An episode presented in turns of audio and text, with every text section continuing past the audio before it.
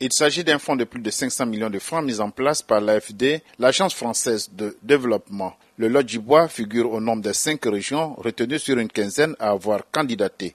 La suite avec le président du conseil régional de lot du bois, Joseph Diablé. Ne perdons pas de vue que la fonction publique à elle seule ne pourra pas absorber tout le monde.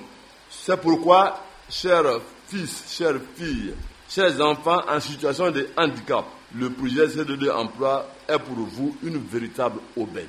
Il permettra à 800 d'entre vous de créer leur propre activité et devenir ainsi financièrement autonome.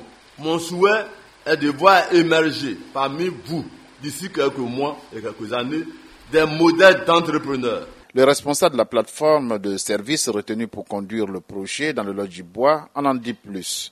Kwame Jean-François Olivier. On aura à sélectionner 820 jeunes, c'est-à-dire 785 en AGR et puis 35 en micro et petites entreprises. C'est ceux-là qui vont faire la formation. Et c'est à l'issue de la formation maintenant qu'on va sélectionner dans les 471 qui seront financés. Yakada Bénédicte se montre vivement intéressé. Bon, moi, mon projet, faire un salon, m'ouvrir un salon, un salon de coiffure, parce que moi, je suis coiffeuse.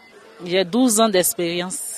L'enrôlement qui a débuté le 22 juin par Divo va s'étendre sur un mois. Divo, Abel César Cassin, Radio de la Paix.